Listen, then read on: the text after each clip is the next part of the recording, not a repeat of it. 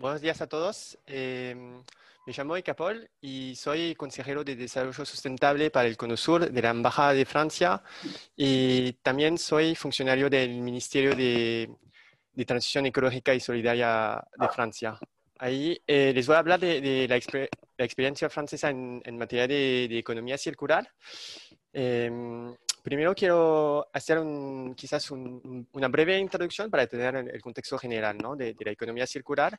Eh, nosotros tenemos una estrategia nacional bajo carbono eh, a largo plazo para 2050. La idea es lograr eh, la neutralidad de carbono en 2050. Vamos a tener sectores que todavía eh, van, a tener, van, a tener, emisiones como la agricultura, industria, residuos y también eh, sectores como transporte, edificios o producción de energía que no van a emitir más eh, a, a 2050. la idea es compensar estas emisiones por los sumideros de, de, carbono. esto para dar el contexto general de la política francesa de, de desarrollo sustentable y la economía circular es parte de esta política quizás un poco de historia también, em, para, porque la historia francesa en materia de desarrollo sustentable es también em, una historia global dentro de la cual se inscribe la economía circular. Eh, en 2007, empezó por 2007 porque hubo una, durante la campaña presidencial de 2007, eh, el tema del desarrollo sustentable era muy importante. Y hay eh, Nicolas Hulot, que era un periodista y luego fue nombrado también ministro de, Transición Ecológica.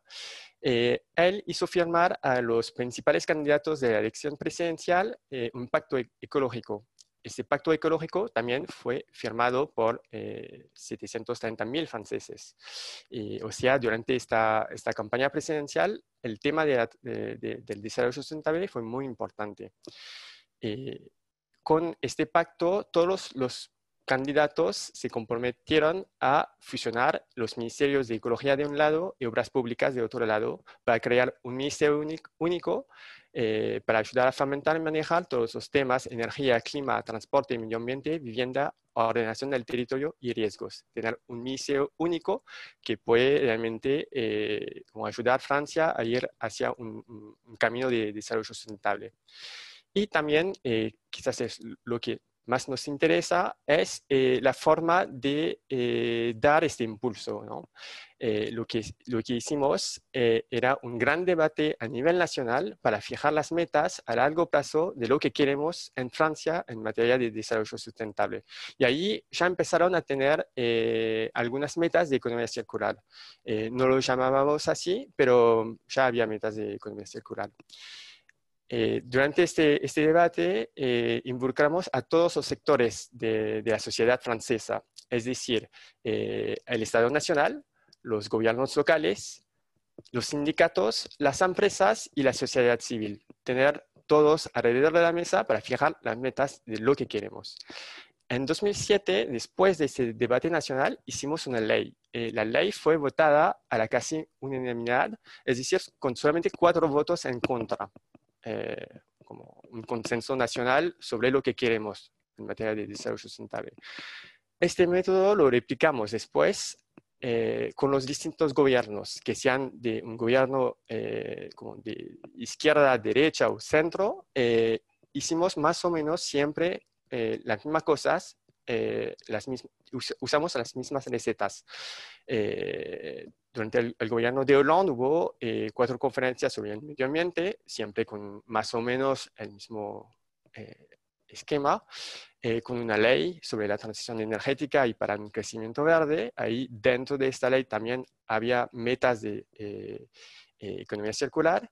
Y luego con el gobierno de Macron hubo esta hoja de ruta en 2018 sobre la economía circular que dio lugar a, la ley antidesperdicios y economía circular de este año. Eh, empezó en 2007, pero en realidad la economía circular en Francia empezó como desde mucho más antes. Eh, si hablamos de, de REP, eh, lo vemos después en la presentación, ya desde los años 90 había, había economía circular. economía circular que es, para nosotros son tres ejes. Primero, la gestión de los residuos, es lo que se ve, aún si no se ve tanto porque podemos, solemos poner los residuos lejos de la ciudad, no se ve tanto, pero bueno, lo usamos, tiramos residuos, hay contenedores en las calles, ¿no? Es lo que se ve. después hay dos otros componentes que no se ven tanto, es eh, primero, la, oferta de los actores económicos, eh, las industrias, eh, cómo se, hacen las compras, cómo, cómo, los productos, cuáles son los procesos industriales para lograr una economía circular, ¿no? para ahorrar los recursos. y también, como ciudadano y consumidor, tenemos una responsabilidad. cómo hacemos para comprar y no tirar, cómo hacemos para usar un producto un poco en un tiempo un poco más largo, como reusamos, como podemos reparar. Todo esto eh, es lo que son los ejes sobre los cuales trabajamos en Francia. Eh, por supuesto, tenemos indicadores eh, para saber exactamente en qué estado estamos en materia de economía circular. bueno, hay indicadores un poco más verdes, donde mejoramos nuestra, la, la, circularidad de nuestra economía y bueno, por ejemplo, para el plástico no estamos tan bien, eh, estamos muy por debajo de las metas de, que, nos dan la, Unión Europea. Eh, los gastos de los hogares también para el mantenimiento y la reparación de los productos, eh, estos gastos bajaron última, en, en, las últimas décadas. ahí, bueno, son 130 euros por habitante, pero la mayoría de este, de este, presupuesto es para el auto. Y para el resto, en realidad, lo que hacemos es comprar, o sea, cuando, no funciona, lo tiramos.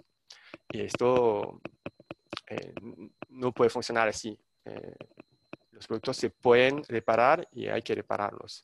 Y eh, también el, el desperdicio de, alimentos, ahí también no estamos tan bien y eh, sobre estos ejes, cuando vemos que no estamos tan bien, adoptamos medidas y esta razón por la cual hicimos la hoja de ruta sobre la economía circular y tomamos nuevas medidas.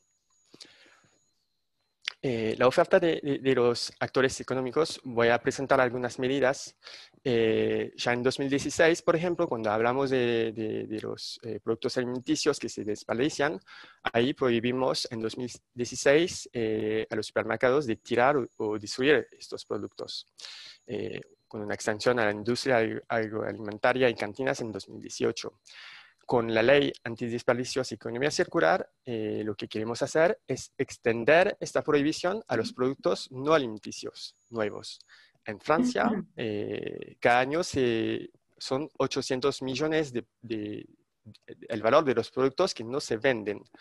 Y eh, solamente 150 millones son usados de este, de este total. Y 650 millones de, de, de euros de productos son básicamente son producidos y después tiramos porque no son vendidos. Y ahí, eh, con esta ley, vamos a, prohibir, eh, como los distribuidores, van a tener que reciclar estos productos al menos, al menos o reusarlos. Eh, sobre los envases y embalajes, no estamos tan bien como lo mostré en, en el, unas una diapositiva anterior, eh, ahora lo, lo que queremos dar es un camino a largo plazo eh, para que las, las, industrias se puedan adaptar. Eh, entonces tenemos ya una, las leyes que son preparadas, listas, si van en el sitio web de, em, de las leyes franceses, em, van a ver que se puede ya consultar el Código Ambiental de 2022 eh, y aún más. Eh, entonces, fijamos esta, esta, hoja de ruta, eh, un camino claro para decir, bueno, con los plásticos, lo que vamos a hacer hasta 2040. bueno, ahí son algunas medidas de 2020, 2021, 2022. Tenemos después para 2024, si no me equivoco, por ejemplo, eh, en, los, eh, en la lavaropa, eh, sistemas de recuperación de los microplásticos. y ahí, como fijamos toda la, nuestro camino para luchar contra el plástico hasta 2040. otras medidas quizás que puede interesar a Argentina es el sistema de bonus malus. Ya lo usamos para los, los autos, ahí es la imagen de, derecha. Lo que vemos es a partir de una, si un auto emite demasiado contaminantes de CO2, ahí vamos a tener una tasa sobre este auto. Es decir, cuando uno va a comprar el auto, va a haber un impuesto sobre este auto porque contamina. Y al contrario, eh, un auto que no contamina, eh, básicamente un auto eléctrico, va a tener un subsidio. Es eh, un sistema de bonus malus. Ese sistema lo, aplicamos también a los envases y embalajes y productos y cuando uno compra un producto, ahí te dice eh, ecocontribución, cuánto pagas eh, para el, el, reciclaje del producto. Y para envases embalajes, la idea es eh, fomentar el uso por las industrias de, embalajes o sistemas de embalajes que no sean demasiados contaminantes. Eh, porque si, por ejemplo, uno compra eh, tres manzanas y además de las tres manzanas viene con un telgopor y el plástico, son muchos envases, ¿no? y ahora con la ley de, de antidesperdicios, lo que queremos hacer es extender este, este sistema de bonus malus hasta al producto en general y eh, el producto va a poder eh, variar eh, hasta 20% del de precio de venta. Por supuesto, bueno, estas son, medidas y apoyamos también al sector privado para que pueda adaptarse y ahí tenemos una agencia de la transición ecológica que tiene un presupuesto de, bueno, eso es el presupuesto de, de, de 2019 y también fondos concursables para ayudar a las empresas. Eh, otro punto clave es el, eh, la información al, ciudadano y al consumidor. Eh, tenemos ADEM y también en los territorios espacios para que organizan eventos para concientizar a, la gente, al ciudadano. ¿no? bueno, aquí, por ejemplo, hay mensajes que consumimos demasiado agua, lo que podemos hacer para, para bajar el consumo de electricidad, de agua, etcétera, etcétera. Eh, también sobre los productos, eh, trabajamos mucho en Francia sobre el tema de eh, cómo decir al consumidor cuando compra un producto qué tan, como, qué tan contaminante es el producto en su como el proceso de, de producción. ahí, por ejemplo, hay esta, esta campera eh, que ya tiene eh, un, índice de impacto eh, ambiental. es como comprar una heladera que te dice ABCD, es lo mismo para, para estos productos. Es voluntario, voluntario para cinco sectores hasta ahora. también vamos a tener un índice de reparabilidad de los productos, cuando decía que eh, en Francia, lamentablemente, se compra y se tira. La idea es decir, bueno, ahora van a comprar este teléfono, por ejemplo, y eh, va a ser reparable o no. Van a poder encontrar eh, los repuestos o no. van a ser disponibles o no. el manual te dice es fácil de reparar o no. Esto lo vamos también a decir al consumidor cuando compra ahí va a ser o no fácil de reparar. Y también en la ley de economía circular, eh, los diputados eh, tomaron la decisión de inscribir en la ley un índice de sustentabilidad a partir de 2024. Eh, si hablamos rápidamente de residuos sólidos como el tercer eje de, la economía circular, ahí son las metas de la Unión Europea y lo que hacemos en Francia. Eh, lo que vemos bueno, ahora en 2018, eh, tendría que actualizar un poco las cifras, pero el plástico no estamos eh, en línea con, con, las metas y eh, para eso estamos un poco mejor, pero plástico es lo que decía, es la razón por la cual tenemos esta, como en la ley, tenemos este enfoque muy importante sobre los plásticos, es que estamos bastante lejos de, de, de las metas tenemos que facilitar el reciclaje. Eh, hasta ahora lo que pasa es que cada municipio o grupos de municipios tenían eh, su, la competencia sobre lo que se puede reciclar, no se puede reciclar. Entonces, cuando estás en París, por ejemplo, eh, la bolsa plástica no se recicla. Entonces, la bolsa plástica en París iba en la basura general a 30 kilómetros al sur, en Créteil, por ejemplo, ahí sí, eh, la bolsa plástica se puede reciclar.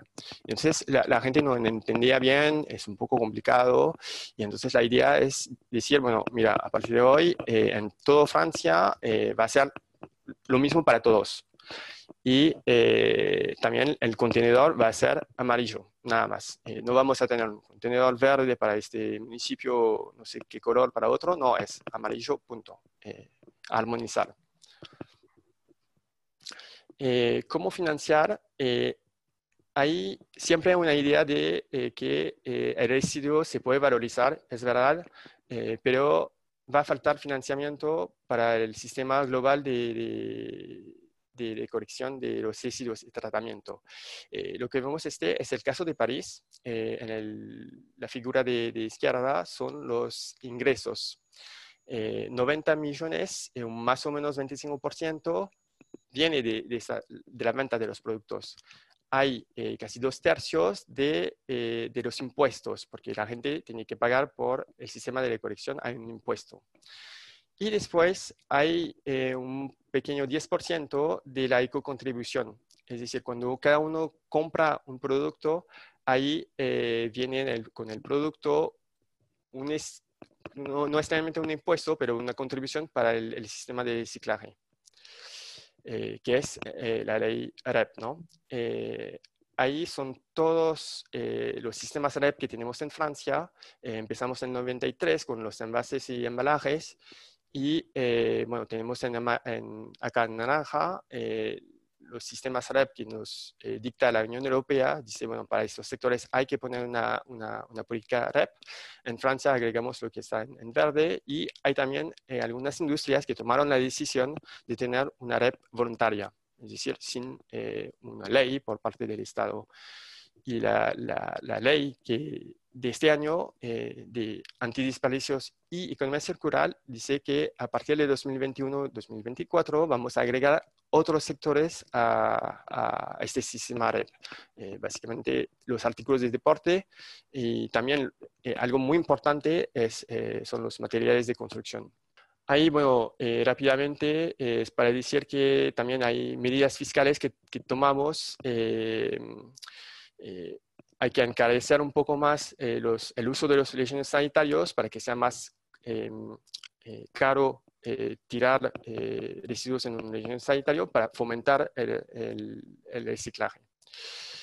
Em, bueno, muchas gracias. Yo creo que em, en, quizás en cuatro ejes de, que quiero quizás compartir con ustedes en conclusión es que necesitamos dar previsibilidad a, a las industrias, es lo que hicimos con el plástico, con un camino a largo plazo, eh, la comunicación hacia los ciudadanos y también hacia las empresas para, dar, para decir cuáles son las herramientas, eh, lograr un consenso en el proceso de construcción de la política. Eh, lo hicimos con todo el, el, tema del desarrollo sustentable, con estos debates y la sistematización para que sea claro ¿no? y que todos estemos involucrados en, en la economía circular muchas gracias. Eh, bueno, continuando también con lo mencionado con ECAPOL, podemos decir que eh, la problemática ambiental requiere de medidas urgentes. Y el primer paso tiene que ser implementar un nuevo modelo económico. Eh, desde la revolución industrial hasta nuestros días hemos utilizado un sistema económico lineal, cual de alguna manera podría reducirse perdón, en la ecuación producción, consumo, residuo. Pero frente a este sistema encontramos un nuevo sistema que tiene que ver, como bien lo explicó recién Ecapol, con el de economía circular, que lo que busca es que todo sea eh, producto e insumo a la vez, de manera que los residuos pueden ser también considerados recursos. Em, pero frente a esta situación eh, es necesario implementar una completa regulación eh, ambiental.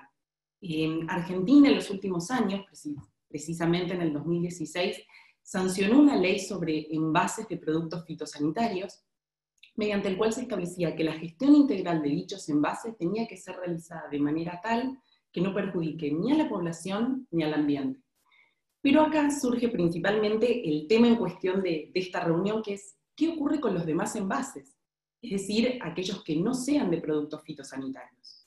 Eh, es menester destacar que los residuos no solo generan una gran contaminación, sino que también el largo periodo de degradación hace que sea necesario tomar medidas urgentes.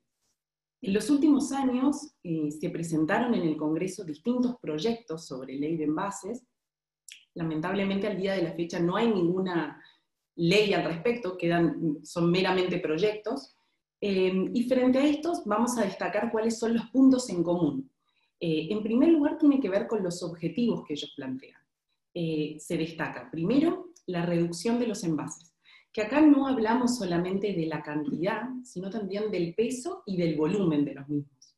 Eh, la entidad especializada en plásticos y en medio ambiente, denominada Ecoplas, eh, informó que la industria plástica en los últimos 10 años, por ejemplo, redujo en promedio un 28% del peso de los envases. Y esto influye no solo en la cantidad de materia prima que se necesita para poder fabricarlos, sino también en la cantidad de energía para su transformación, en la cantidad de, recursos que se necesita para su traslado, eh, de manera que, por ejemplo, se necesita menor cantidad de combustible para distribuirlos de un lugar a otro, y obviamente todo esto tiene un impacto ambiental, ¿no? que se reduce de alguna manera los daños en el ambiente. Otro de los objetivos que plantean todos estos proyectos de ley tiene que ver con la reutilización de los envases. Es decir, aquellos envases que se encuentran destinados o diseñados para un fin, luego de su utilización original, son destinados para un fin similar o bien para un fin diferente, pero no modificándole eh, su composición. Y un tercer objetivo que plantean tiene que ver con, la, eh, con el reciclaje de estos envases. Es decir, que mediante transformaciones, ya sea físicas, químicas, mecánicas, biológicas, se logra extraer los materiales que lo componen para poder utilizarse posteriormente. Otra de las cosas que, o otro de los puntos, mejor dicho, a destacar sobre estos proyectos presentados tiene que ver con el principio de la responsabilidad extendida, el cual plantea que el productor debe hacerse responsable mm, no solo em, del sistema de gestión de estos envases introducidos por él al mercado, sino también de su financiación. Y es como el punto más relevante de los proyectos eh, y se habla de responsabilidad extendida porque el productor no se desliga de responsabilidad por el hecho de incorporar, insertar eh, el envase en el mercado, sino que su responsabilidad se extiende incluso, incluso a un estadio posterior al consumidor final. Y bueno, frente a esta situación surge la pregunta de quiénes serán, por lo tanto, los sujetos responsables, a quién se hace referencia cuando se habla de productor responsable. Los proyectos de ley mencionan aquel que inserte por primera vez en el mercado un producto envasado, más allá que la venta se realice a distintos intermediarios previos al consumidor. Esa es la definición de alguna manera que se ve en los, en los distintos proyectos. Y para poder cumplir esa responsabilidad, los sujetos obligados van a tener que implementar un sistema de gestión, que acá es otro de los puntos a destacar de los proyectos. Estos sistemas de gestión van a tener que ser aprobados por las autoridades competentes y la mayoría de los proyectos proponen ya distintos sistemas a adoptar. Pueden, tener, eh, un, pueden adoptar un sistema de depósito, devolución y retorno, mediante el cual eh, se debe, en las distintas fases de comercialización de los envases, se recibe un valor monetario de los, por el depósito, digamos, de, los, de cada uno de los envases, y a cambio, cuando se devuelve dicho envase, eh, se va a devolver ese valor monetario. O sea, tiene que ver con un retorno. Ellos eh, se devuelve el envase y por lo tanto el valor monetario introducido.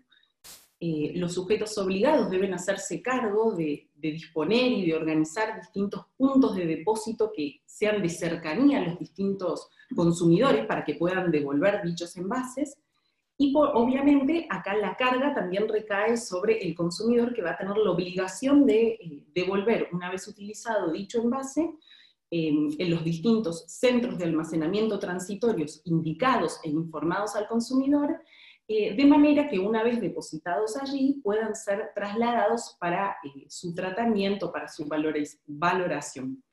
ese sería uno de los sistemas. Eh, otro de los sistemas que también eh, proponen los distintos proyectos tiene que ver con un sistema integral de gestión ambiental, mediante el cual eh, se van a celebrar distintos acuerdos entre los sujetos obligados, entre los productores, mediante los cuales se coordina la recolección ahora de los envases. Esta recolección se va a encontrar también controlada por una entidad administrativa eh, sin fines de lucro eh, a nivel nacional, la cual la mayoría de los proyectos establece que se, encontrará conformada por representantes no solo de los productores, sino también del Ministerio de Ambiente, del COFEMA, incluso los trabajadores recicladores eh, y de distintas cámaras de comercio, por ejemplo, de fabricantes de envase, envasadores, eh, y esta, esta, entidad se encontrará eh, encargada de controlar eh, la distinta recolección de los residuos. Este sistema, al igual que el, que el anterior que, que, plantean los proyectos, tiene que estar solventado por los propios sujetos responsables, quienes van a introducir un valor monetario por cada uno, o sea, van a introducir, van a darle a esta entidad un valor monetario por cada uno de los envases introducidos al mercado. Eh, también se puede plantear, o sea, las autoridades competentes podrían exigirle a los sujetos obligados que celebren acuerdos con los servicios de gestión pública o, público-privada de cada una de las jurisdicciones para poder coordinar esta, eh, esta recolección eh, diferenciada de los residuos, a fin también de contar con una estructura mucho mayor eh, y obviamente los sujetos obligados tendrán que solventar este costo adicional que le genere para cada jurisdicción local el hecho de realizar una recolección eh, diferenciada de estos, de estos residuos, de estos envases. Eh, también es importante tener en cuenta que algunos proyectos mencionan la posibilidad de que los sujetos obligados presenten ante las autoridades competentes un sistema de gestión superador de los propuestos por la ley. Siempre y cuando ellos puedan demostrar que se siguen cumpliendo los objetivos eh, planteados por la, por la regulación y que hayan tenido en cuenta eh, las particularidades de cada jurisdicción local y que puedan garantizar también eh, bueno, la, la, capacidad práctica, social, económica y la protección ambiental de este sistema que ellos están proponiendo. Eh, pero más allá del, sistema que escojan los sujetos obligados, es importante tener en cuenta que el sistema elegido tiene que encontrarse informado en el envase a fin de que los consumidores tengan conocimiento de cuál es su obligación de alguna manera y cuál es el sistema de gestión del, del, envase que están consumiendo. Eh, otro también de los puntos a destacar de estos proyectos tiene que ver con la incorporación de políticas de asistencia social, mediante la cual se exige de alguna manera a los sujetos obligados que den prioridad a la contratación de trabajadores recicladores, que pueden ser individuales o bien organizados en eh, cooperativas, así como también fomentar la capacitación de los mismos. Eh, hay un informe de la Organización Internacional de Trabajo que habla sobre las perspectivas laborales y también eh, sociales, establece que si se adoptase eh, una economía verde de, de, ahora hasta el 2030, podrían generarse 24 millones de empleos o de, puestos de trabajo en el mundo. Con lo cual ahí se demuestra que una verdadera organización de este punto social, eh, bien regulado y con normativa clara, podría ser una, un gran beneficio, digamos, por la cantidad de puestos de trabajo que se podrían generar. Em, por último, estos proyectos también mencionan, bueno, las sanciones en el caso de no incorporar en un determinado plazo eh, estos sistemas de gestión, eh, los cuales las sanciones pueden ir desde un apercibimiento, una multa, una, eh, suspensión de sus actividades, una clausura de sus establecimientos, bueno, todo esto dependiendo de bueno, el, nivel de la infracción y también los daños ocasionados. Eh, bueno, a nivel de, a nivel, digamos, como conclusión o como cierre de, los distintos proyectos que, me tocó analizar, podría decir que a simple vista, eh, parecería una cuestión meramente ambiental, eh, sin embargo tiene un impacto político, social, económico, y quizás por esta diversidad de matices es que de alguna manera aún no se ha sancionado una ley al respecto. Es importante también la existencia de una legislación, de una regulación, porque si no, en caso contrario, de alguna manera el productor o la mayoría de los productores no tienen conciencia del impacto ambiental que se genera incorporar un, envase en el mercado, y muchas veces se opta por eh, reducir los costos eh, en, el envase, lo cual implica utilizar materiales eh, nocivos o, o no se tiene tanto en cuenta el impacto ambiental. En cambio, con una legislación que los obligue de alguna manera a interiorizar los costos de esta gestión integral de los residuos, se verán motivados de alguna manera a eh, utilizar ecodiseños eh, que impliquen que se facilite la eh, reutilización de los, de los envases o también el reciclaje de los mismos. Por otro lado, con respecto a ciertas observaciones que podría realizar de los proyectos, em, cuando se define productor, que sería el sujeto responsable, se da una definición bastante amplia porque se incluye a los distribuidores, a los envasadores, a los fabricantes, a los comerciantes, y de alguna manera ahí surge la duda, surge la pregunta de, ¿se trata de una obligación eh, o una responsabilidad compartida? Eh, ¿Cuál es el porcentaje o cuál es el nivel o la proporción de responsabilidad que le corresponde a cada uno? Eh, tampoco aparece muy bien definido de qué se considera aquel que inserte por primera vez en el mercado son cuestiones que quizás, eh, debido a la importancia que tiene poder individualizar correctamente el sujeto obligado, deberían estar eh, quizás mejor explicados, mejor detallados para, no, para que no haya confusiones. Otro punto también tiene que ver con los trabajadores recicladores. Eh, no, no, resulta con claridad de los textos de los proyectos de quién, quién se encuentra a cargo de su designación. ¿Van a ser los propios sujetos obligados? es el Estado y por lo tanto hay una gran influencia política en la cuestión, se trata de algo compartido, eh, quién se encuentra a cargo también de las capacitaciones eh, o bien de sus responsabilidades laborales que acarrea contratar estos trabajadores eh, recicladores. Y por último, considero que si bien resulta acertado responsabilizar de alguna manera al productor para crear una conciencia ambiental de los envases incorporados por ellos al mercado, otro de los aspectos a tener en cuenta tiene que ver con eh, la política de educación ambiental, eh, es decir, desde el lado de los consumidores, nuestro, consumo responsable de estos envases. Eh, ya la ley ambiental, en, en los artículos 14 y 15, resalta la importancia de la educación ambiental como un pilar esencial para poder crear valores, actitudes, comportamientos frente al ambiente, frente a los recursos, frente a la utilización sostenible, eh, lo cual también eh, se encuentra regulado en el artículo 41 de nuestra Constitución Nacional. Eh, de manera que es importante resaltar no solo su responsabilidad por parte de los productores, sino también la nuestra como consumidores.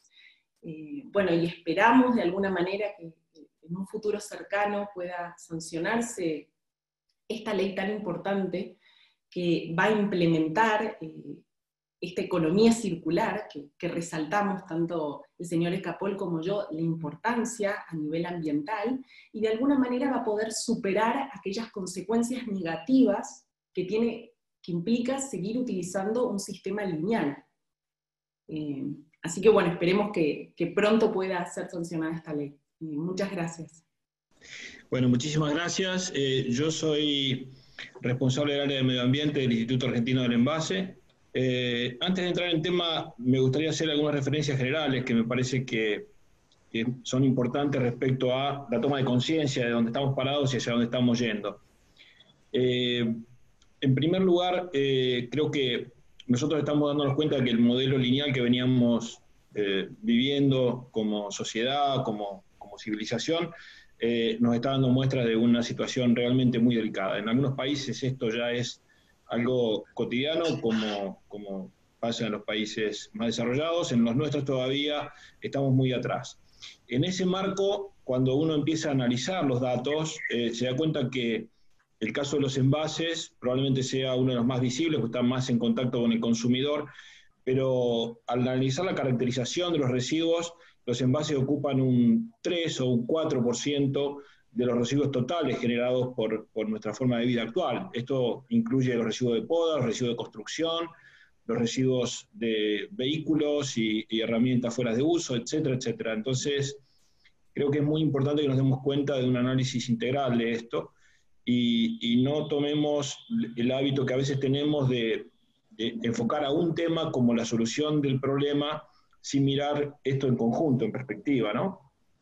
La segunda cosa es que, que vale la pena tener presente que los envases, según lo que indica el Foro Global de Bienes de Consumo, deben ser analizados eh, desde el punto de vista ambiental eh, en un conjunto packaging producto, es decir, un envase que, que a lo mejor pesa un 5% del producto que consumimos, este, un kilo de queso tiene una bolsa que lo contiene del orden del 5 o 6% del peso total, y eso hace que, que, la vida útil de ese producto dure mucho más, sea más resguardada, nos asegure inocuidad, etcétera, etcétera.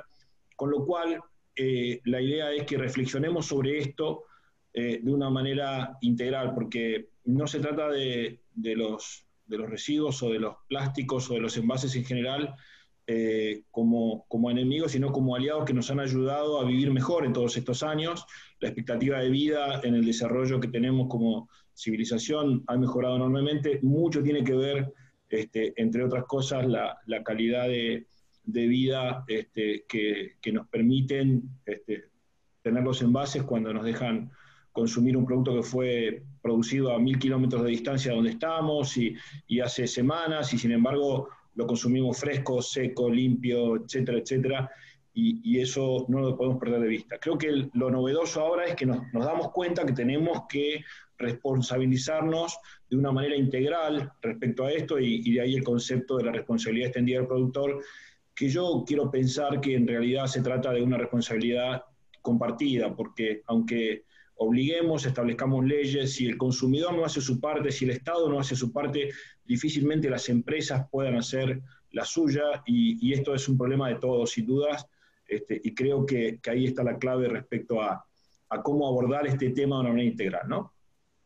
Eh, yendo ahora a la idea eh, central de esto, eh, Permítame decir que, nosotros venimos desde el instituto hablando de este tema hace 25 años. Tenemos registros documentados del presidente fundador del instituto.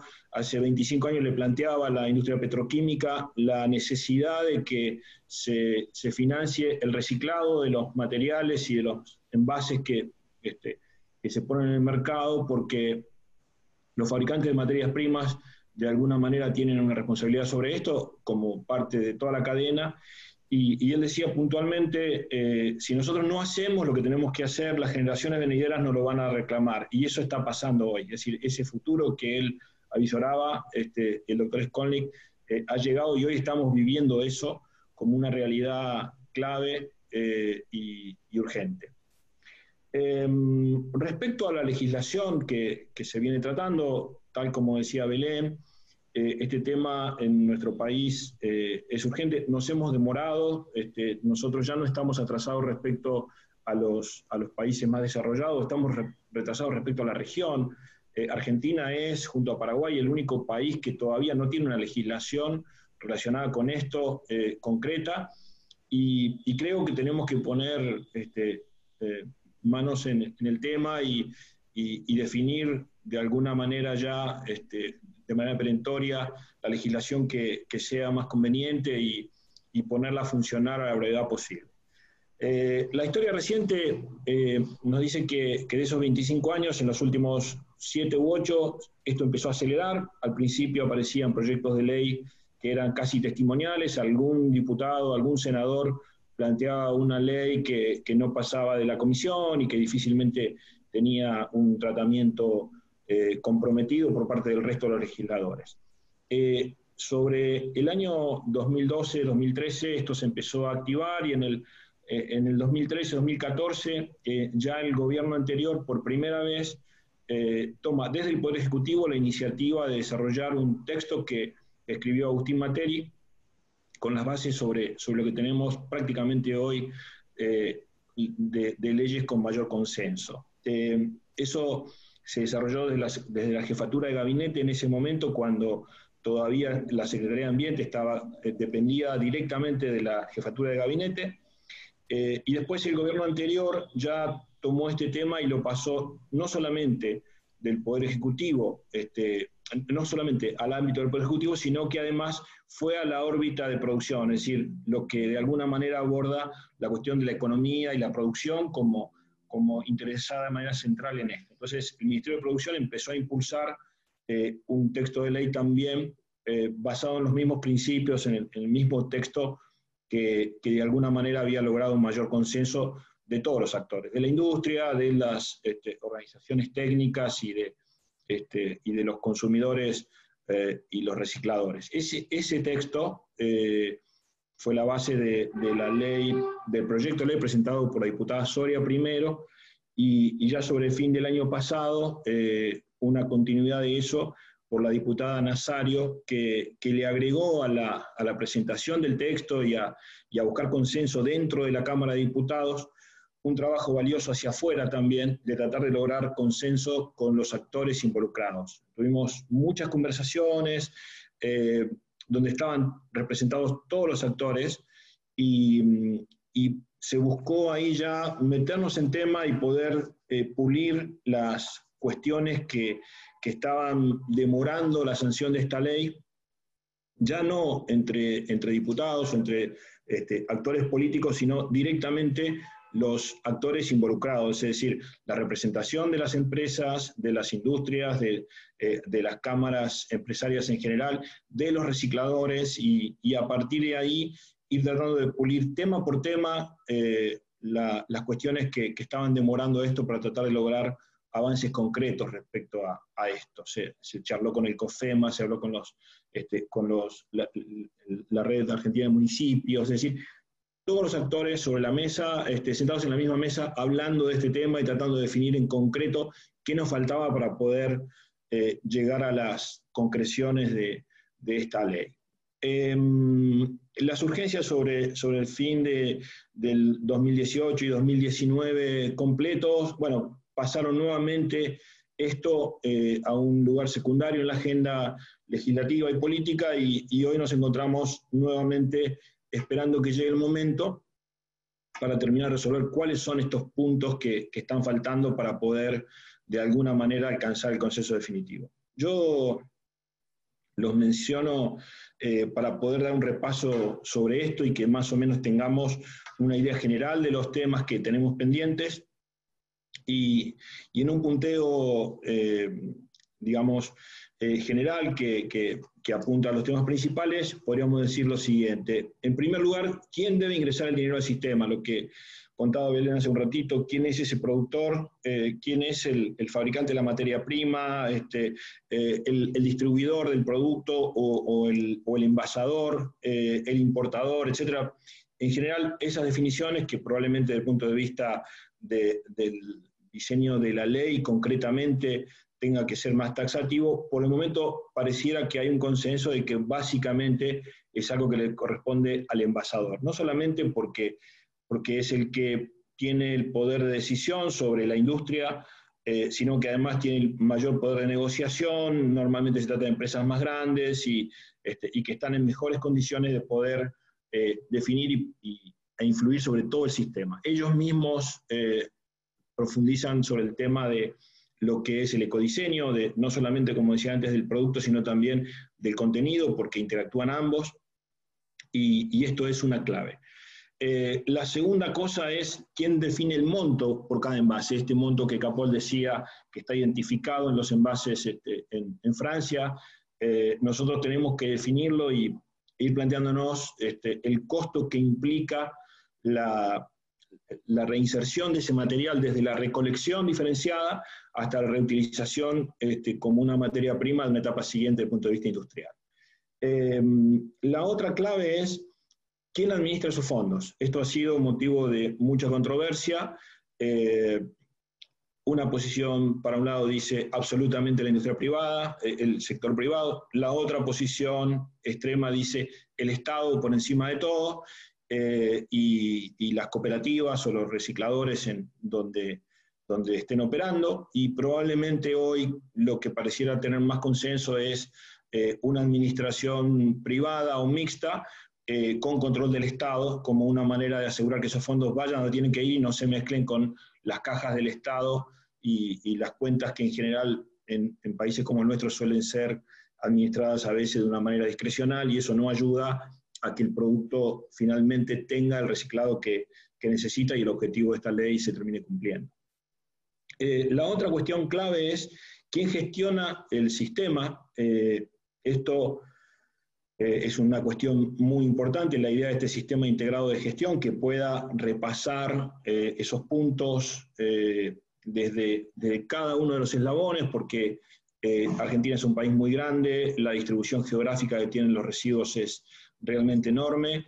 Eh, a veces el traslado de esos residuos para que lleguen a una planta de reciclado, que muchas veces están por, razones de escala y demás concentradas en alguna zona, eh, termina siendo más costoso el flete que el valor intrínseco de, de, esos materiales para poder ser reciclados. Así que hay mucho por definir ahí y cada paso de, esa, de esas cadenas, cada eslabón de esas cadenas tiene una importancia suprema para que el producto termine efectivamente reciclado y no, en el mejor de los casos, en un relleno sanitario, ¿no? O peor aún, eh, en, la, vía pública, este, en la naturaleza, etc. Eh, así que ahí hay una cuestión muy importante de quién y cómo gestionar esos fondos. Y por último, por supuesto, ¿quién controla ese proceso? ¿Quién controla esos índices? La industria viene pidiendo que sea el Estado el que controle, que, este, que sean los particulares los que puedan gestionar, siempre considerando ya también como una cosa eh, naturalizada que tiene que tratarse de reciclado inclusivo. Es decir, las cooperativas este, o los recicladores en general, eh, asociados en forma individual, deben estar incluidos en este sistema y, y deben estar incluidos de una manera virtuosa. ¿Qué quiero decir con esto? Que, que los trabajadores recicladores tengan un resultado económico, tengan una paga acorde por un trabajo que prestan. Eh, es muy importante también que se contemple esto desde, un punto de vista lógico, que, prestan un servicio que naturalmente eh, hoy es valioso ese servicio, nos hemos dado cuenta, necesitamos que también esté ese servicio prestado para que se pague a cambio de un trabajo efectuado, de una función cumplida, y que esta ley no sea una ley social, una ley de contención social, sino una ley ambiental, que es lo que en el fondo este, se busca para poder resolver una cuestión vinculada al impacto ambiental. Eh, repasando como, digamos, como, temas principales a, resolver, eh, tenemos de la responsabilidad extendida del productor, a la responsabilidad compartida, es decir, que todos y cada uno tengamos una responsabilidad respecto a este tema, que el Estado haga su parte, que las empresas hagan su parte y que los particulares también hagan su parte para que podamos trabajar todos juntos respecto a este tema. La segunda cuestión es lo que les decía, definir un modelo público, privado o mixto. Probablemente eh, la, tarea tiene que ser complementada entre todos los actores, las empresas que, que, van a tener que aportar el dinero tienen que tener la tranquilidad de que, de que ese dinero está yendo a, a, cumplir la función este, de una manera correcta y, bien aplicada. Eh, la idea es que esa administración sea controlada adecuadamente por el Estado y que los trabajadores recicladores estén incluidos en el modelo de una manera lógica y virtuosa, donde efectivamente, como decía Belén, hay muchos, muchas oportunidades de crear puestos de trabajo mientras otros sectores están expulsando gente por el avance de la tecnología este, y, algunas otras variables. Este es un sector en el que es muy bienvenida la mano de obra y, hay mucha oportunidad de, tener empleos este, que, pueden eh, absorber gente que hoy día le cuesta encontrar un, un primer empleo, un empleo de reinserción, etcétera, etcétera. Em, una clave fundamental también en este punteo es un sistema eh, impositivo favorable al reciclado que no cargue doblemente los materiales reciclados. Nosotros volvemos a cobrar impuestos en el modelo actual en Argentina sobre materiales que ya pagaron impuestos, mientras en otros países eso está promovido y, eximido de, esos impuestos. Y, además que esos impuestos sean progresivos, este, tal como mostraba Capol en su presentación, que los productos que ya tienen un porcentaje reciclado o que están teniendo un ahorro ambiental de impacto en algún caso tengan un premio versus los que no lo tienen, porque eso es lo que nos va a ayudar también a promover eh, la industria de, la economía circular. Eh, creo que, está claro que, el, sistema tiene que ser inclusivo, pero no asistencialista. Eh, creo que está claro que las empresas que realmente miran esto de una manera sistémica aceptan la, la, importancia que tiene el rol de los recuperadores en, estas cadenas de valor. Y los recuperadores que realmente están comprometidos con esto entienden que tienen que ir hacia verdaderas empresas sociales que prestan un servicio y que este, el objetivo principal es este, lograr un, buen ingreso a partir de un trabajo este, efectivamente bien eh, cumplido y una tarea que, los llena de satisfacción. Eh, yo he escuchado en algunos casos cosas que, me llenan de satisfacción cuando escucho eh, trabajadores que dicen, mire, yo no quiero que me paguen una dádiva, yo quiero trabajar y quiero que me paguen bien mi trabajo, yo no quiero que me regalen nada, me lo quiero ganar y, siento orgullo por este trabajo. Creo que eso es una, una referencia que tenemos que tener muy bien identificada y, premiar eso desde todo punto de vista. Y por último, Creo que, la clave también acá es evitar las posiciones extremas y tratar de encontrar consensos. Creo que necesitamos complementarnos y construir acuerdos con, todos los eslabones de estas cadenas de valor, porque tenemos mucho por hacer y, todos nos necesitamos, nadie puede resolver este problema solo, así que nos parece importantísimo eh, seguir avanzando en, todo lo que pueda ayudar a, generar estos consensos. Bueno, antes que todo, eh, muchísimas gracias la verdad que agradezco la convocatoria de la, Cámara a, Grupo Libertad, y especialmente como creo que lo reflejan los, eh, las presentaciones que han hecho Capol, Belén, Roberto, realmente creo que es un tema en el cual se advierte con notoria claridad la importancia que tiene.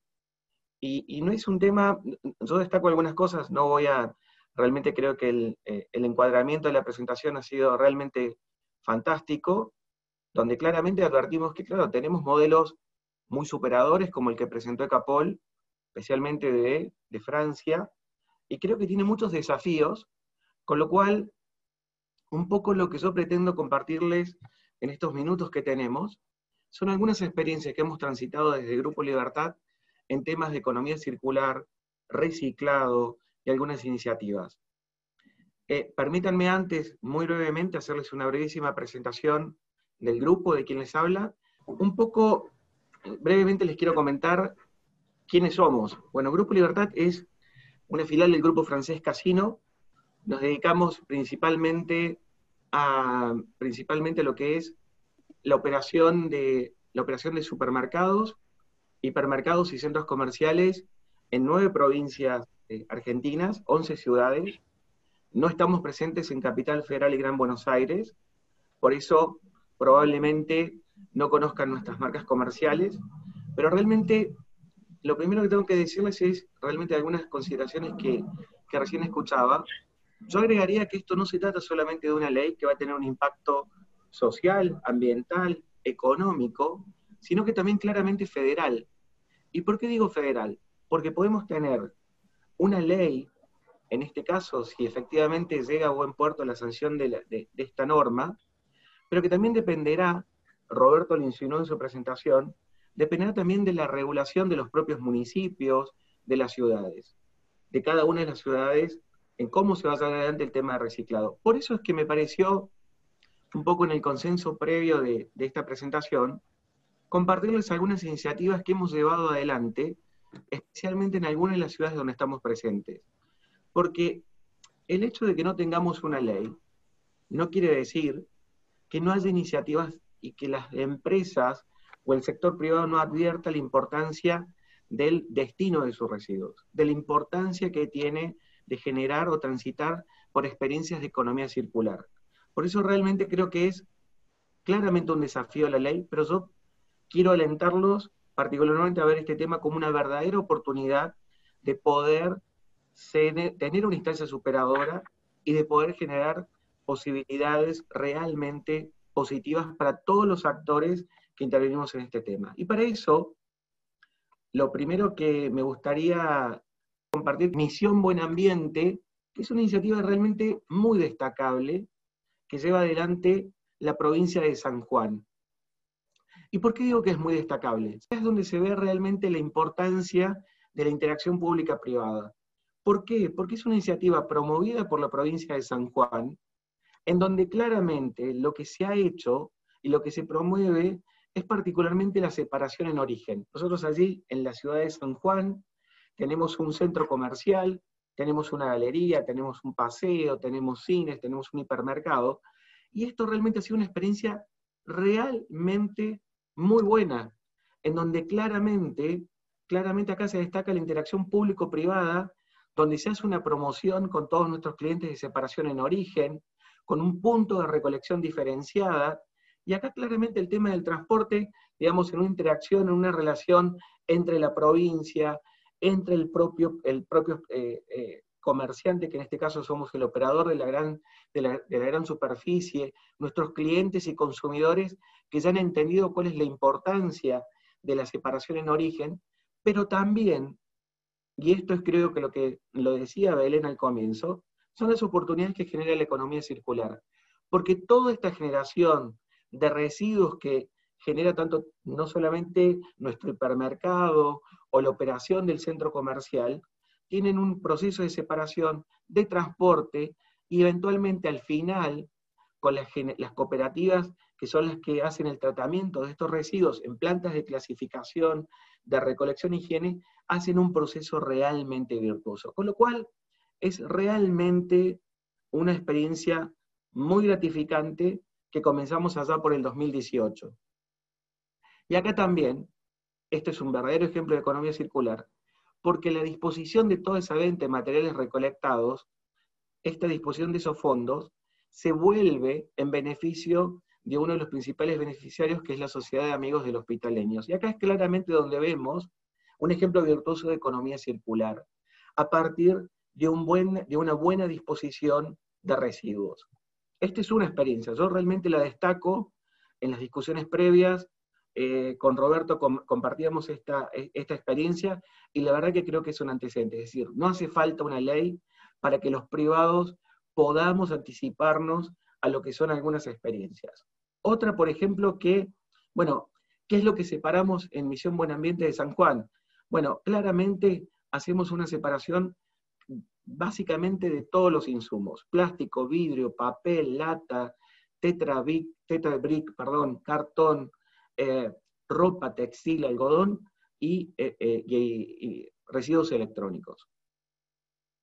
Acá van a ver cuáles son los puntos de recolección.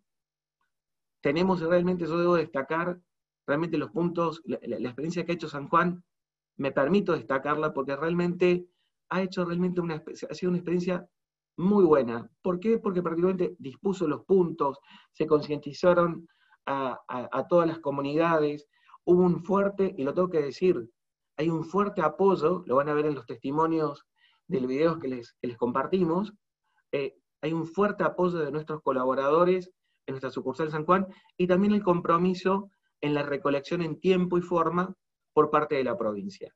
Otra iniciativa que tenemos en Córdoba es lo que llamamos los ecopuntos. Los ecopuntos, que es una iniciativa de la embotelladora de Coca-Cola en la región centro, que es embotelladora del Atlántico de DASA, Coca-Cola Andina, en donde lo que hacemos, en el marco de un programa de reciclaje que lleva adelante Coca-Cola, en este caso tenemos un punto de disposición en donde promovemos el recupero y el reciclaje de plástico, cartón, papel y tapitas. Y la verdad es que de vuelta esta disposición de estos residuos, en un ejemplo también de economía circular, acá trabajamos con una cooperativa que se llama Los Carreros, y que realmente de vuelta es una iniciativa en donde acá no tenemos como el caso de Misión Buen Ambiente, en donde tenemos un sistema de transporte y recolección, eh, que en este caso es público, sino que es la propia cooperativa en donde ellos son los que periódicamente son los que retiran este, este, todos los, eh, los residuos que se han ido, disponiendo en los, en los ecopuntos. Ahí pueden ver cuál es el ecopunto, pero también de vuelta, acá hay un, digamos, junto con esta iniciativa, no solamente que es un punto de educación, sino de que concientización también a la comunidad.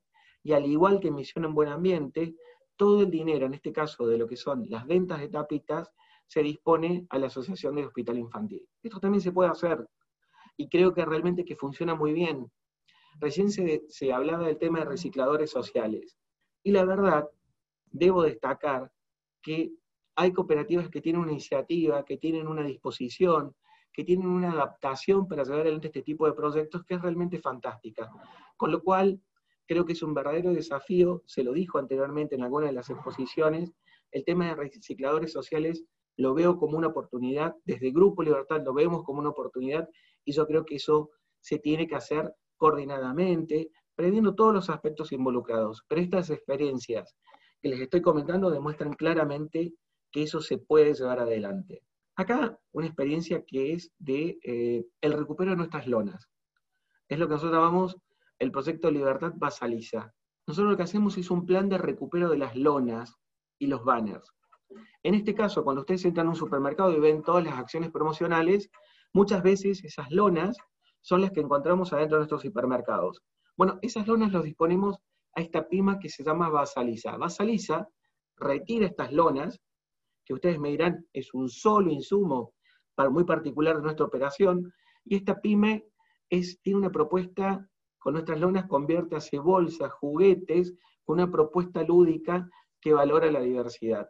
Es realmente una experiencia absolutamente maravillosa, que la verdad cuando ustedes vean en el video los juguetes que se hacen a partir de esas lonas y cuál es la, implicancia social de este emprendimiento ambiental, es realmente fantástico. Y esto es una, una, iniciativa que también llevamos adelante desde agosto de 2017. Sucapol dijo en su presentación que una de las cosas que teníamos que medir o que teníamos que prever era disminuir lo que disminuir todos los residuos que mandábamos a enterramiento sanitario. Y creo que esto es virtuoso. Creo que hay un principio normalmente aceptado que en el mundo, eh, y esto excede particularmente cualquier jurisdicción, aquel que genera residuos tiene que hacerse cargo de la disposición. A partir de una iniciativa que se está llevando en Córdoba, en donde claramente hay un modelo, hay una revisión del modelo ambiental de lo que es la planta de disposición final de residuos de la ciudad de Córdoba y de todo el Gran Córdoba, en donde claramente se ha puesto una conciencia eh, sobre aquellos que somos, y lo tengo que decir claramente, somos algunos de los grandes generadores de residuos urbanos. Entonces, a partir de esa iniciativa, tenemos que fomentar, claramente hay una cuestión de incentivo económico. Si el costo de la disposición final se incrementa, eso seguramente será un incentivo para que los propios generadores, en este caso grandes superficies comerciales como la nuestra, tienen que encontrar estímulos para poder hacer adelante planes que a partir del mes que viene, Grupo Libertad va a generar un programa particularmente que tiende a la reducción de todo lo que es el envío de residuos al, eh, en este caso, a la planta de tratamiento. Y es realmente una iniciativa que, acá de vuelta, tiene que haber equilibrios, incentivos, como se dijo anteriormente, sería realmente muy bueno que la propia ley previera estos incentivos, pero realmente creo que hay una autorregulación en donde los propios, el propio sector privado va a advertir la oportunidad de generar sus propias propuestas. Desde el Grupo Libertad veníamos ya con un piloto en 2018 y ahora claramente estamos haciendo un piloto muy fuerte de acá hasta fin de año. Lamentablemente la pandemia nos ha cambiado los planes de todos. Esto estaba previsto que se fuera iniciado a comienzos de año, pero realmente lo vamos a llevar adelante en donde claramente vamos a articular con organizadores reciclados para promover a partir de una reducción en entregas de puntos verdes y estamos en discusiones con la, autoridad municipal para poder coordinar algunos aspectos de la implementación de este programa. Otra iniciativa de vuelta, y estas son iniciativas federales, vuelvo a un punto que decía, acá realmente creo que con la discusión de la ley no termina, sino que será fundamental, lo dijo Roberto, el rol de los municipios. Y creo que acá hay una gran oportunidad, especialmente de poder articular una iniciativa que recientemente se acaba de anunciar y que vamos a llevar adelante, es muy parecida en algunos de sus términos con Misión Buen Ambiente de San Juan, es con la Municipalidad de Resistencia, que se llama un programa Resistencia Recicla. Con lo cual, en este caso también va a haber un punto de recolección diferenciada, punto de educación, concientización, y particularmente con, se va a trabajar un esquema, en este caso privado-público, en que también se va a generar promoción de empleo sustentable con alguna de las cooperativas. Y esto de vuelta, es un desafío, por cierto, porque tiene cuestiones que hay que articular, que hay que dar, pero de vuelta, creo que tenemos un camino recorrido.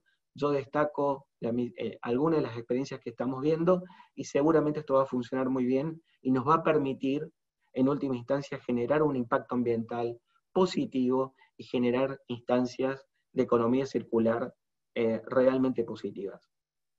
Con lo cual, yo lo que me quiero ceñir al tiempo que teníamos, eh, que teníamos establecido para esta presentación. Bueno, los invito a que vean en nuestro link corporativo, están algunas de las iniciativas, y desde ya reitero el agradecimiento a la Cámara, especialmente por tratar un tema que, como lo vimos, tiene desafíos, pero grandes oportunidades. Muchísimas gracias.